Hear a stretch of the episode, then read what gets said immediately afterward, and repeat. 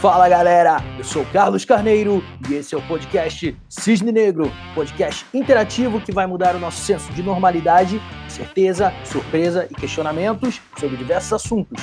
Iniciamos nova série especial sobre privacidade na internet pelas óticas de segurança e liberdade, com a advogada, empreendedora e cria da internet, Mônica Rossack. Mas antes, um aviso para vocês. Se liga no nosso canal do Cisne Negro no Telegram, ele é nosso principal canal de comunicação Lá nós vamos interagir sobre o conteúdo, pegar feedbacks e ideias de vocês, falar diretamente por texto, áudio, vídeo, liberar algumas dicas e, para ficar sabendo de tudo, acesse o link na descrição. Agora sim, fiquem com o episódio. Estamos aqui hoje para falar de privacidade na internet, ótica de segurança e liberdade. Mônica Rossack, quem é você, menina? Mônica Rossack, eu sou advogada, apesar de advogada, prometo que sou legal. é, atuava é, com startups e empresas de tecnologia. Tive aí uma passagem pelo empreendedorismo, de tão apaixonada por startups e empreendedorismo que eu sou. E agora eu sou head de comunidade do Batista Luz Advogados, que é um, um dos escritórios referências aí é, sobre, sobre proteção de dados. Lá eu trabalho com o time de inovação e agora eu também produzo conteúdo na internet pelo meu perfil Mônica Rossac no Instagram. Boa, então galera que quer seguir a Mônica aí depois, vou deixar aí os contatos dela, os links para vocês poderem seguir. Ela posta stories todo dia contando várias coisas muito loucas para nós lá. Eu sigo ela direto, falo com ela o tempo todo, mando coisa no, no, no direct dela lá. Tô sempre ali ligado com ela. Então acompanha, é muito bom. Então, e aí, Mônica? Qual que é a sua conexão com o tema aqui? Você já deu spoiler aí, falou que você tá no escritório lá trabalhando essa parte também de proteção de dados e tal, e como você está conectado com inovação, teve esse background aí trabalhando com startup, então você está no ecossistema, você já sabe como é que, que é um pouco disso, mas esse assunto agora de, de privacidade ficou importante de novo, ele tem ondas. Eu, como sou uma pessoa que vim do, do, software livre, né? Galera já há mais de 10 anos discute isso, mas ninguém dava muita bola. E cada dia mais parece que o tema tem ganhado força. A Mônica já é a pessoa que a gente já troca ideia sobre isso muitas vezes. A gente já fez Startadora Live News falando de LGPD e foi mó legal. E hoje tem uma das perguntas que eu quero fazer sobre isso também. Então, hoje a gente vai falar um pouco mais desse lado. Então, qual a sua conexão aí com essa parte? O que, que você acha disso, desse tema todo aí? Bom, na realidade, agora eu não atuo com a equipe de produção de dados, mas eu tenho uma ligação forte com o tema, muito por três motivos principais. Uma, porque sou da internet, sou cria da internet, sou nerd. Então, é, todos os erros cometidos com os meus dados pessoais eu cometi, todos os erros possíveis de serem cometidos eu cometi. MySpace, Ódigo, ICQ, todas as redes sociais possíveis e imagináveis eu tive. E isso sempre foi uma questão para mim e também culturalmente ali na minha família, porque meu pai trabalha com tecnologia. O outro vínculo que eu tenho é, de fato, por conta da minha tendência a escrever sobre o tema como pesquisadora de direito digital. Eu tenho muita, muita curiosidade de entender quais são os impactos da tecnologia na nossa sociedade, mais do que pensar só no, no fato de leis e normas e no direito puramente. Então eu tenho esse outro aspecto que me liga com esse tema. E por último, eu atuei muito tempo como advogada de empresas de tecnologia e quando a LGPD começou a ser falada, isso foi em 2018, salvo engano, eu atuava justamente aí nos processos, nos processos de adequação, nos procedimentos de adequação de empresas de tecnologia. Então, esse é um tema que eu gosto muito e quero confessar que quando descobri o direito digital, foi em 2017, acho que eu fiquei um pouco obcecada pelo tema, muito porque comecei a ver implicações que que eu não via. Como eu disse, eu sempre usei muito rede social. Eu acho que sou, sou da primeira geração que teve internet em casa, assim, de uma forma muito livre, muito aberta. Então, nunca tive noção das coisas que poderiam ser feitas com os dados que eu estava colocando ali. Então, você é heavy user de internet, isso aí é é uma coisa muito interessante porque muita gente hoje que eu vejo que até algum tempo atrás eu via das pessoas não, não dando muita bola para esse tema, né? E parece que a gente como, como sociedade em geral, né? A galera foi meio que amadurecendo no uso também dos, do, dos produtos, dos serviços que a gente consome da internet. E você também, como advogado, né, os advogados, o pessoal que lida com isso de certa forma, sempre for, foram as pessoas que nos apontaram lá, ó, ó, o termo de serviço, leia as coisas, a gente, ninguém lê, sai clicando, né? Então, sempre ouvia isso de, de pessoas da área e, tipo, pessoal comum, assim, só heavy user, nunca né, dava muita bola para isso daí e usava meio que o, o consenso da maioria como como se isso fosse alguma segurança. Né? Eu, como sou do open source, né, como eu falei antes, sempre tinha alguém que lia e falava, né, acompanhando os canais, seja Twitter ou qualquer outra rede, nos canais fechados também, onde tem as comunidades de pessoal de tecnologia, sempre alguém olhava isso e falava: Nossa, você viu isso? Então deu. Eu lembro que um tempo atrás deu muito rolo. Assim que o Facebook comprou o Instagram, teve uma galera que saiu, porque teve um termo de serviço lá dizendo que seria propriedade do Facebook, as coisas que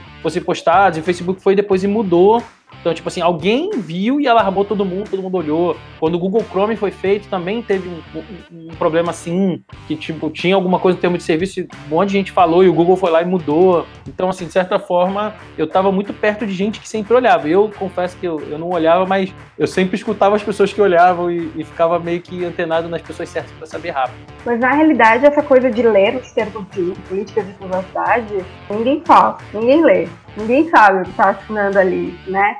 E, e a gente tem, também tem um outro aspecto, talvez você tenha uma visão diferente trabalhar, né, com tecnologia, mas falando como simples usuário, assim, a gente nunca começou, nunca pensou nas implicações, nas utilizações das informações que a gente colocava ali, das pessoas que a gente colocava na rede, simplesmente por não pensar na possibilidade de, de, de conexões que existem com, o tratamento de dados. Eu lembro exatamente do dia que eu tive a aula no curso de Direito Digital Empresarial. Isso começou a ser, ser, trazido aí, né, à tona. Eu lembro de, de, ter ficado um pouco paranoica, porque quando a gente pensa em um fato isolado, por exemplo, bom, eu tenho ali o um, meu programa de pontos de um supermercado e toda sexta-feira eu compro um pack de Heineken para beber. Também utilizo ali o meu CPF na farmácia e o meu plano de saúde também dá um desconto. Eu dou todas essas informações. De forma isolada, a tendência que a gente tem é pensar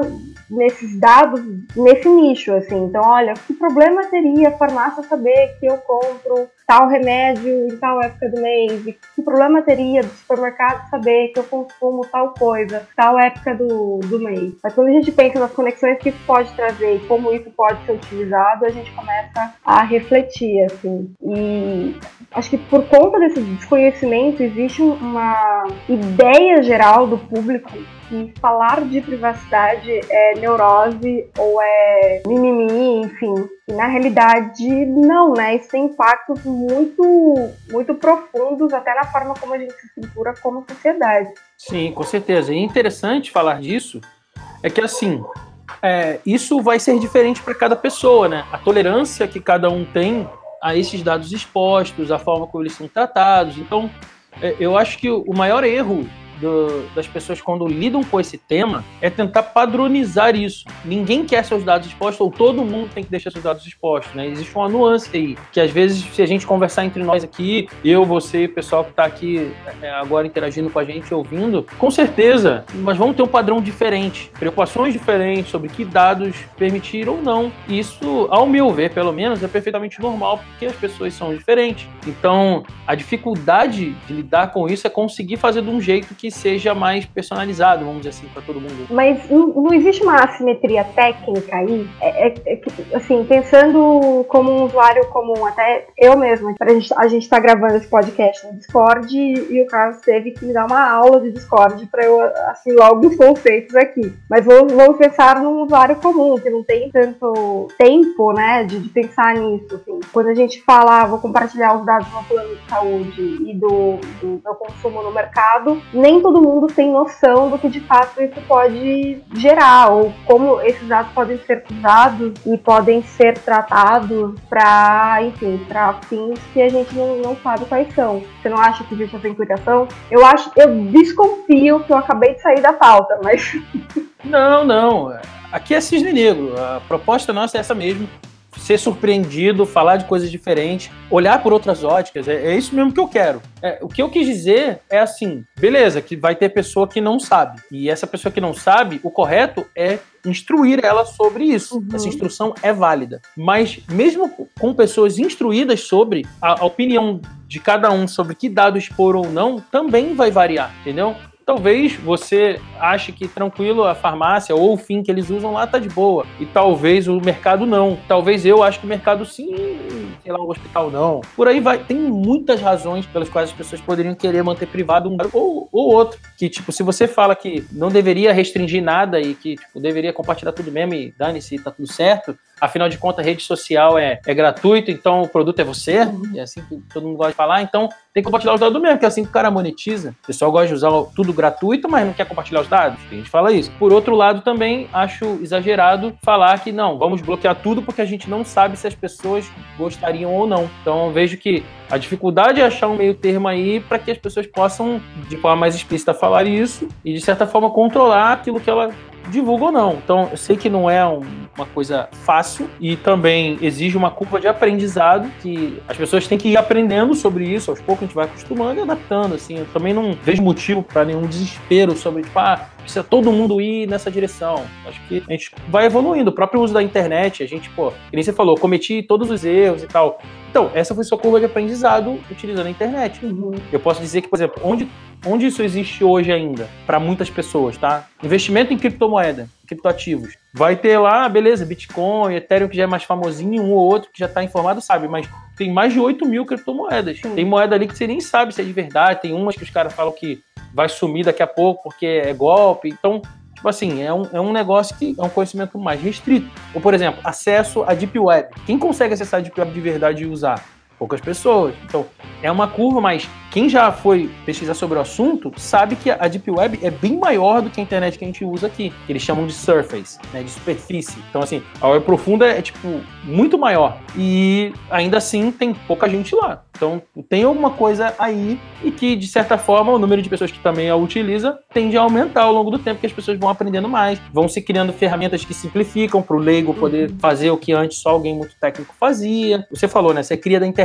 É, a gente que cresceu com a internet meio que entende isso, que a internet ela, ela está mudando ainda. Então, novas coisas vão surgir e a gente vai aprendendo ao longo da vida aqui. Algumas coisas saem erradas aqui e ali. Começou a existir cada vez mais tipo de golpe. Eu vi esses dias um golpe que os caras estão fazendo com o Pix. Criaram o Pix agora e já tem. Tem coisa que, beleza, que é hack, ele tem coisa que é hack social, entendeu? Que é tipo pensando em como a pessoa vai fazer para ela clicar num link de phishing que vai abrir um, um acesso pro cara, entendeu? Assim, é uma coisa de louco. Isso faz parte, a gente vai amadurecendo. As empresas também, como negócio, como segurança. Mas essa briga de, de gato e rato aí do hacker e do cara que protege a rede, ao meu ver, é infinita, entendeu? É, eu, eu eu não sei, assim, tem, eu tenho. Eu entendo o seu ponto de vista e tenho, mas tem questões interessantes, tragam questões interessantes em, em, um sentido mais amplo, assim, não pensando em dados pessoais ou privacidade como um conceito ligado fundamentalmente ao indivíduo. É, claro, isso tem. É, a gente tem todas as é, questões em relação ao indivíduo, a sua privacidade, a sua intimidade, mas quando a gente pensa em nível macro, pensa de forma mais ampla, acho que a gente tem implicações perigosas aí. Por mais que, que as pessoas tenham uma curva de aprendizado, tem uma pesquisa de Oxford que infelizmente eu não vou lembrar o nome, mas tem um pesquisador de Oxford e ele fala muito sobre essa questão da publicidade dirigida, né, é, da utilização dos dados pessoais para marketing. E aí ele estava fazendo, ou estava comentando um, não um incidente de vazamento de dados do MySpace. Não sei se você lembra do MySpace. Lembro, lembro. Uhum. É, denunciou a idade.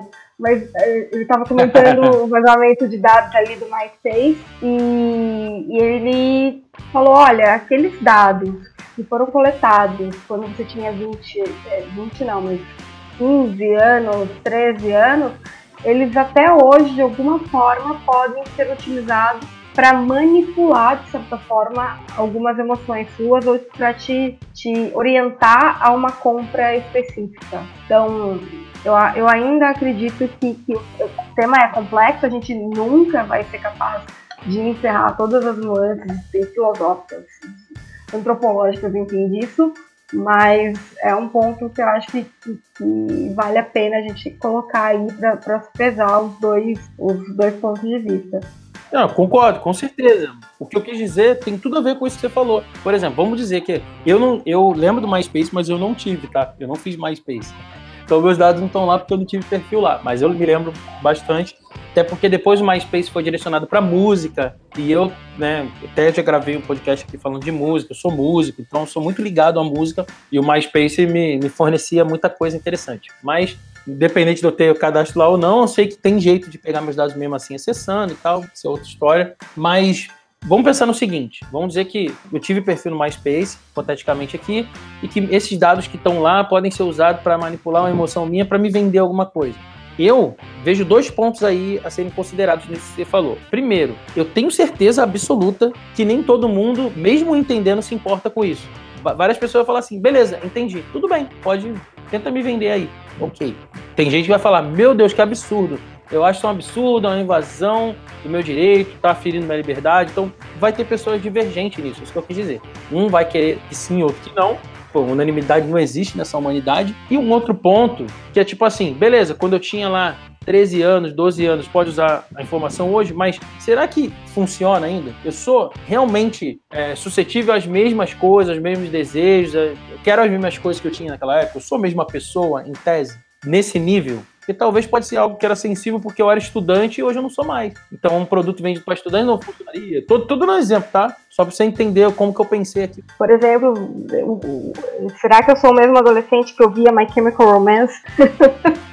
então, será que o impacto como eles me enxergavam como persona na época, eu sou essa persona de, de consumo igual? Ou eu mudei? Eu virei outro, outra pessoa agora. Entendeu? É isso que eu quis dizer. Mas tecnicamente falando, eu não sou mais adolescente, o produto vendido para adolescente não vai vender mais para mim. Pode ter coisa que sim, mas pode ter coisa que não, né? Então o dado também caduca. Mesmo você pode guardar lá, mas talvez não vai ter tanta utilidade, imagino eu. É, é um, é um bom ponto de vista. Assim. Existem algumas pesquisas que também mostram, e aí eu tô falando mais de segurança, não, não tanto de papo sobre privacidade, mas é, uma empresa de segurança fez um levantamento sobre senhas, senhas que as pessoas usam em e-mails, em plataformas, etc. E em oito anos essas senhas não mudam, as não mudam é, as senhas, etc. Então tem várias questões aí para serem pensadas. É, um, é um, um, assunto extremamente complexo que vale a pena mesmo o debate. Sim, e senha tem leva coisa. A gente pode talvez fazer um outro aqui um dia falando só de senha. Eu acho que esse assunto senha rende pra caramba. Mas vou aqui botar uns pontos, já que você tocou no assunto, porque existem, não só navegador, né? Todo mundo sabe que tem navegador que salva a senha ali para você usar. Em teoria ele está salvando ali offline, mas tem coisa tipo Google Smart, esqueci o nome, Smart alguma coisa que salva a sua senha também na nuvem. Você usar em qualquer coisa do Google, em qualquer lugar que você está conectado. Por exemplo, se eu salvo aqui no meu Chrome, quando eu uso o Android, eu tipo, posso entrar na mesma coisa, que né? eu tenho um aplicativo, abro o web aqui, meu computador, quando eu usar, entrar no aplicativo, ele me sugere senha para eu entrar também, se eu usar. É, é interessante isso aí, porque, beleza, além das pessoas não mudarem a senha, né, ainda usam senhas fáceis pra caramba. Hoje já tem plataforma que reclama, que fala que a senha tá fraca e tal, né? Mas as senhas em geral são muito realmente bobinhas, né? E o que eu vejo sobre isso, particularmente, até falando agora como alguém de tecnologia, eu acredito que já existe, né? Na verdade, não só eu que acredito, mas já existe um movimento em prol de acabar com senha, na verdade. Eu acho que é, esse é um comportamento humano e dificilmente a gente vai conseguir resolver isso, que as pessoas façam senhas melhores ou que elas troquem a senha, tá? Então, assim, eu acho que os mecanismos de segurança têm que transcender esse modelo de senha, tem que ir para um outro modelo. Existem alguns candidatos aí, não sei se vão vingar ou não, mas existem modelos mais seguros para que você consiga ter isso, né? Então, por enquanto, hoje, o que o pessoal está usando muito, eu particularmente acho que, de certa forma, dificulta um hacker e tal, mas não é tão seguro quanto muitas vezes as pessoas acham, que é essa, esse tipo de acesso em, em dois, três fatores. Você tem, sei lá, às vezes, você põe seu e-mail e sua senha ali, aí tem, você tem um, o SMS, você tem um Google Authenticator da vida, e aí você tem que ter os três para entrar e tal. E aí você cria dificuldade para você mesmo. É tipo, você viver numa casa super trancada, você tem, tem chave no portão, aí você tem uma corrente, aí depois você tranca a porta, depois você bota três cadeados. E tipo assim, é o que acontece né, no offline, no mundo físico, é você ter que se trancar para se proteger, né? Então, será que esse é o caminho? Eu não, não acho que é uma solução a longo prazo, mas no curto prazo é bem melhor do que ter essas senhas que o pessoal bota um, dois, três, quatro, cinco, seis? Ou a senha é senha, ou a senha é o aniversário da pessoa. Então, essas coisas, ou o nome do cachorro tal. Realmente não é uma coisa muito segura, né? Principalmente quando você está falando de sistema de internet onde tem que tentar hackear todo dia as coisas aí. Então, eu acho que senha é um, é um assunto, sim, que tecnicamente precisa ser superado. É um bom desafio para algum empreendedor solucionar e, e, isso ser um padrão aí, um novo padrão de, de segurança para todo mundo. Ah, eu não, não, não, não, não sou, não vou aprofundar no assunto tecnologia, mas é, é o, hábito, o hábito do, do usuário na internet que me preocupa bastante em relação a, aos conhecimentos de, de perigos da internet. Tem um, um artigo da Harvard Business Review que fala de um termo, acho que o paradoxo da privacidade. Todo mundo, em tese, tem essa preocupação, mas poucas pessoas fazem alguma coisa para de fato se proteger. E aí, vamos, vamos sair assim, tipo, do assunto de segurança mesmo, segurança de informação, é, senhas e tal. As pessoas se preocupam, ah, vou, vou colocar uma senha com caractere especial, com ponto, números, é, uma letra maiúscula e não sei quantos, não sei quantos funções, enfim, uma senha forte, entre aspas, considerada pela plataforma. Mas aí ela expõe na internet, ela, ela conversa, ela usa aplicativos de mensagens instantâneas para conversar. Então, enfim, a preocupação da com a privacidade em um aspecto, falar, não, eu me preocupo com a minha privacidade, todo mundo se preocupa com a sua privacidade todo mundo tem algum aspecto da vida que gostaria de manter um segredo. Então tem, a gente tem a vida pública, que é o que a gente é na sociedade, etc. Tem a vida íntima, que é, é que reflete o nosso comportamento e o nosso posicionamento ali entre os nossos amigos e familiares, pessoas mais próximas todo mundo tem um lado secreto, algo que não gostaria de expor para ninguém. Eu estava brincando com uma colega do trabalho porque eu desenvolvi um interesse peculiar sobre aquarismo uhum. no final do ano.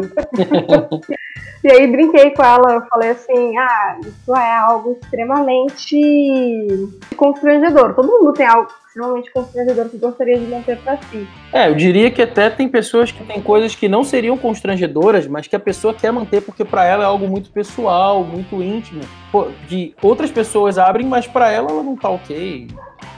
Faz sentido. Sendo constrangedor ou não, né? É, é esse pensamento que eu já ouvi muito das pessoas falando, né? Quem não deve não teme. Eu não sou a favor desse pensamento. Não faz sentido. Não é só algo é, culturalmente reprovável ou criminoso que a pessoa, obviamente, né, se a pessoa cometer um crime, ela vai querer esconder, lógico. Mas não é só isso que a pessoa gostaria de manter muitas vezes em sigilo. Entendeu? Eu diria nem, nem em segredo, mas em sigilo. Às vezes é algo para ela é, é, é dela, ou dela e de algumas pessoas que podem, tá, podem ter a ver com aquilo ali. Eu vejo razões plausíveis para isso. O que você acha? Sim, eu, eu, não, eu entendo isso. E, e isso que você falou sobre. É, quando a gente fala de privacidade, a gente fala, ah, eu não sou o presidente dos Estados Unidos, não sei. Então ninguém vai querer saber de uma conversa minha. Isso importa, né? É, mas, enfim, isso, isso também é objeto de estudo, isso é tido como um mito, de fato. Todo mundo tem um. Todo mundo tem um aspecto íntimo, e a gente, quando fala em na nossa privacidade, no que a gente expõe nas redes, etc. A gente não tem só, não sei, o governo olhando, a gente tem personagens, empresas, corporações privadas que a gente não, não sabe quais são as intenções delas, a gente não sabe como, como elas de fato utilizam, apesar de a gente ter uma série de regulamentações de leis agora que pretendem ou que buscam é, deixar todo, toda essa troca de, de dados pessoais, enfim, essa questão é, de, de proteger o cidadão dessas grandes companhias, entre aspas. Apesar de a gente ter isso agora, a gente. Quem colocou né, essas pessoas lá? Quem, quem deu esse poder, tanto poder a elas. E aí, voltando um pouco para a pauta, minimamente, hoje falando sobre isso, a gente teve o caso super, super polêmico é, recentemente, que foi a questão do desativamento da conta do Twitter do presidente dos Estados Unidos, o ex-presidente, né? Ele, ele, já passou o bastão. É, enfim, a gente tem aí grandes corporações com muito poder que de repente censuram que têm acesso a informações que a gente não gostaria que eles tivessem e ninguém sabe quem controla aquilo dali, quem, quem deu tanto poder a elas. Não foi, as, as instituições não foram nem eleitas por voto popular, assim. Sim. Inclusive, é interessante esse caso do Trump, especificamente, porque cancelaram a conta dele do Twitter e ele foi pro Parler. E no Parler também os servidores que hospedam o Parler não queriam mais é, hospedar para fazer uma espécie de boicote a ele. Não vou nem entrar no mérito da questão se, se o motivo é válido ou não, mas os fins ali foram bem complicados. Então, é, o Parler foi tirado da Play Store, do Google, foi tirado da Apple também. Então, assim, a coisa foi ganhando outra proporção, tipo, num modo em que é, ele não tinha outra, nenhuma outra rede estava aceitando ele, impedindo ele realmente de se comunicar, né? E o que acontece até é que ele até divulgou, não sei se vai dar continuidade a isso, ele chegou a cogitar, porque por ele ser um cara que já era empresário antes de ser presidente dos Estados Unidos, né? Pessoa que tem bastante recurso, chegou a cogitar lançar uma rede própria. Né, para poder falar, né? ele tem que fazer tudo, data center tudo, né? Porque se até o servidor de cloud da, dos aplicativos onde ele estava querendo se comunicar não estavam deixando, né? Então, mas nem todo mundo tem recurso que ele tem, né? Se isso acontecer comigo, com você, como que a gente faria? Né? Então, isso é realmente assustador. Do mesmo jeito que a gente não é o presidente dos Estados Unidos no nível de as pessoas que terem interesse primário nos nossos dados, mas também se a gente sofre um tipo de, de pressão desse tipo, e aqui eu vou entrar num outro tema talvez, não sei se eu botei na pauta diretamente ou não, mas eu queria discutir com você, que é essa coisa da cultura de cancelamento. Porque isso pode acarretar um tipo de coisa assim. Quando você mexe com muita gente que depois fica lá te denunciando, mesmo que falsamente, mas aí os algoritmos fazem essas coisas automáticas e às vezes você fica sem a conta, até você conseguir explicar que não era. Então, daria, em tese, para fazer a mesma coisa que eles fizeram com o Trump, se muita gente vier em cima de você é, fazendo esse tipo de coisa, né? Como você vê isso para o cidadão comum? Olha, eu acho que agora eu vou, vou teorizar um pouco e explicar ali por que, eu falo que a privacidade precisa ser pensada como na esfera pública, na esfera social. Mas quando a gente amplia isso e pensa de fato em, nas implicações é, sociais de uma falta de privacidade, a gente está falando de milhares de dados de pessoas que, que são, entre aspas, manipuláveis ali pelo que é exposto por elas. O indivíduo, de fato, ele não está, a privacidade do indivíduo não está do lado, do lado oposto da privacidade, é, enfim, dos cidadãos, assim, é, da gente como sociedade. A, a nossa individualidade, a preservação da nossa individualidade é importante para o desenvolvimento social, é, para moldar a comunidade, para que o indivíduo, dentro do teu, do teu ambiente, ou dentro da sua esfera privada, consiga até desenvolver a sua personalidade. Tem, tem um livro do, do jornalista do New York Times que é um livro sensacionalista, assim, mas que traz uma reflexão bem interessante justamente sobre isso. Então, quando a gente fala, é, por exemplo, em redes sociais e a cultura do cancelamento, eu não sei se eu estou sendo distópica, estou pensando porque vejo muita distopia e gosto do, do, do gênero, mas a gente, esse, essa onda de cancelamento, esse comportamento que as pessoas têm nas redes sociais tem muito a ver, para mim, na minha opinião pessoal, é importante frisar isso na internet, mas isso tem muito a ver com, com a falta desse tempo, de, dessa esfera privada das pessoas para desenvolver personalidade e raciocínio. Eu fui muito longe agora, mas é, é para mim esse tema de privacidade e de controle das redes eles tangenciam todos, eles tangenciam todos esses assuntos e explicam o comportamento das pessoas nas redes sociais. Então, sobre o cancelamento, sobre as pessoas, elas, as pessoas perderam a capacidade de raciocínio e elas simplesmente se manifestam na internet e cancelam uma pessoa simplesmente porque ela pensa diferente. Para mim, isso tem tudo a ver com, com a esfera privada, com a manutenção da esfera privada, com o desenvolvimento do indivíduo, enfim. E aí, curtiu? Você pode acompanhar o Cisne Negro nas principais plataformas de podcast e também em versão vídeo no YouTube e no Instagram. Se quiser interagir de forma mais próxima, considere se inscrever no nosso canal do Telegram. Para participar como convidado ou indicar alguém, acesse o nosso link na descrição. Eu sou Carlos Carneiro e até os próximos episódios.